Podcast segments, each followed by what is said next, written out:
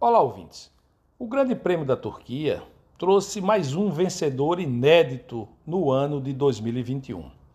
Bottas, que herdou a pole do Hamilton porque foi punido pela troca de componentes de, seus, de seu motor, largou na pole e não deu chance nenhuma, nem ao Verstappen, nem a nenhum outro piloto.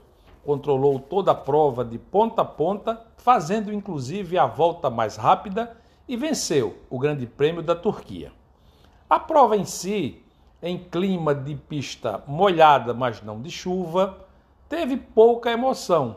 Os grandes duelos que se esperavam se resumiram à defesa espetacular que o Sérgio Pérez fez na tentativa de ultrapassagem do Hamilton. Isso, inclusive, na minha visão, determinou o resultado final da prova e algumas lutas de posição determinantes para a grande corrida do Carlos Sainz, que largou em último, tendo chegado em oitavo, alcançado inclusive o título de piloto do dia da FIA. Na verdade, ele largou na última fila, já que o Ricardo trocou de motor de última hora e largou em último.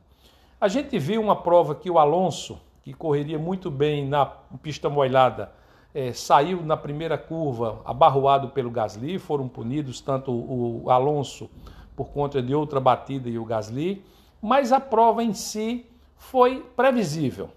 A, o destaque para a conquista da Red Bull, que conseguiu ultrapassar é, bem com o Max Verstappen na liderança do campeonato e diminuiu um pouco a diferença no campeonato de marcas da Mercedes-Benz.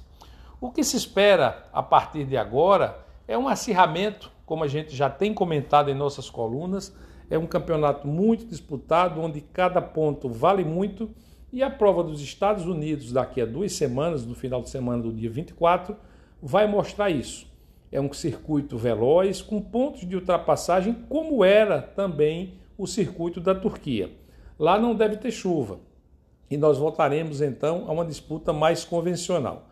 De toda forma, é, a equipe que saiu com mais vantagem da situação que se propunha realmente foi a Red Bull. Um grande abraço, até a próxima coluna.